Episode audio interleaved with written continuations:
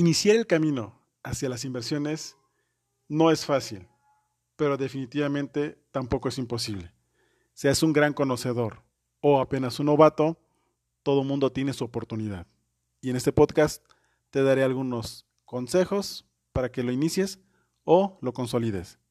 Hola, soy Alain Hernández, un apasionado de los temas de finanzas personales, inversiones, ahorro, desarrollo personal, emprendimiento, liderazgo y afores.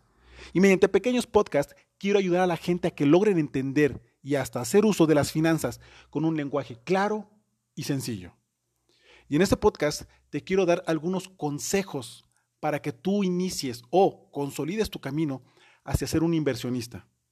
¿Listos? Número uno, comienza ya a invertir. La cantidad no es un pretexto, no necesitas una cantidad enorme de varios ceros para comenzar a invertir. Puedes hacerlo desde 100 pesos. Te apuesto lo que quieras que el fin de semana te gastaste más de 100. Si tienes esa cantidad, ya puedes comenzar a invertir en CETES, de CETES directos. Búscalo en algún navegador y comienza. Desde 100 pesos ya puedes empezar a generar. No es nada complicado. Número 2. Si no arriesgas, no ganas. El riesgo y rendimiento siempre van de la mano. Si quieres ganar más, tienes que arriesgar más. Si quieres más seguridad, debes estar consciente de que tus rendimientos serán menores. La ganancia es justamente el premio acorde al riesgo que estás corriendo. Ningún nivel de riesgo es mejor o peor. Solo debe estar acorde a tus prioridades y que seas consciente de ellos. 3. Diversifica. No pongas todo tu dinero en un solo instrumento. No hay una sola inversión que vaya a resolver todas tus necesidades no son apuestas. No le inviertas a una sola cosa. Lo ideal es que inviertas en varias que funcionen diferente. Imagínate que inviertes en divisas y la economía del país al que le compraste su moneda quiebra. Perderías toda tu inversión. Y como no queremos eso, mejor diversifica. Cuatro. Puede ser que en algún momento tu inversión cambie. Puede ser que algo importante cambie en tu vida y así que deberás darle una revisada a tu, estrategia de inversión. ¿Qué tal? Y te nos casas. Obviamente tu manera de invertir podría cambiar por todos los gastos y demás. Así que te puedes volver una inversión más conservador por un tiempo. 5. Las inversiones requieren paciencia. Sí, mucha paciencia. El mejor activo que tienes al invertir es tiempo. Todo el mundo quiere rendimientos al mes, pero eso está canijo. Así como a ti te costó meses de trabajo generar esa lana, esto tampoco es magia. Tienes que darle tiempo al tiempo para que trabaje y respetar los plazos de tiempo a los que, a los que lo pusiste a trabajar.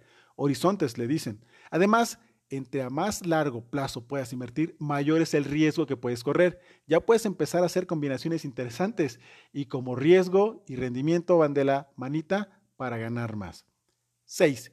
No te espantes al menor signo negativo que puedas ver en tus inversiones. Ante una noticia inquietante, analiza y cálmate. Deja tu portafolio quieto o evalúa tu estrategia. Ten siempre en mente tus metas cuando las cosas se pongan complicadas. Las crisis espantan, pero tomar decisiones con miedo es casi una pérdida segura. La mejor forma de reaccionar ante las crisis es respirando hondo y recordar tus metas. Si en sí el cambio no las afecta, debes dejar quietas tus inversiones. Sí, sí ya tomas decisiones. Pero no debes mover un centímetro antes de hacer esto.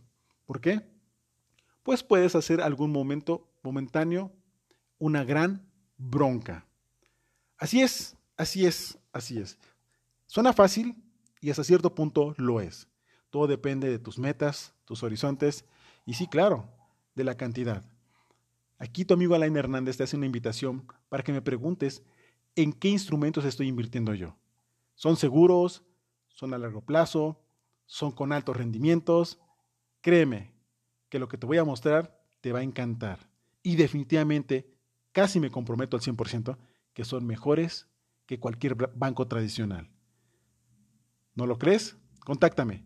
Tu amigo Alain Hernández estará dichoso y gustoso de ayudarte.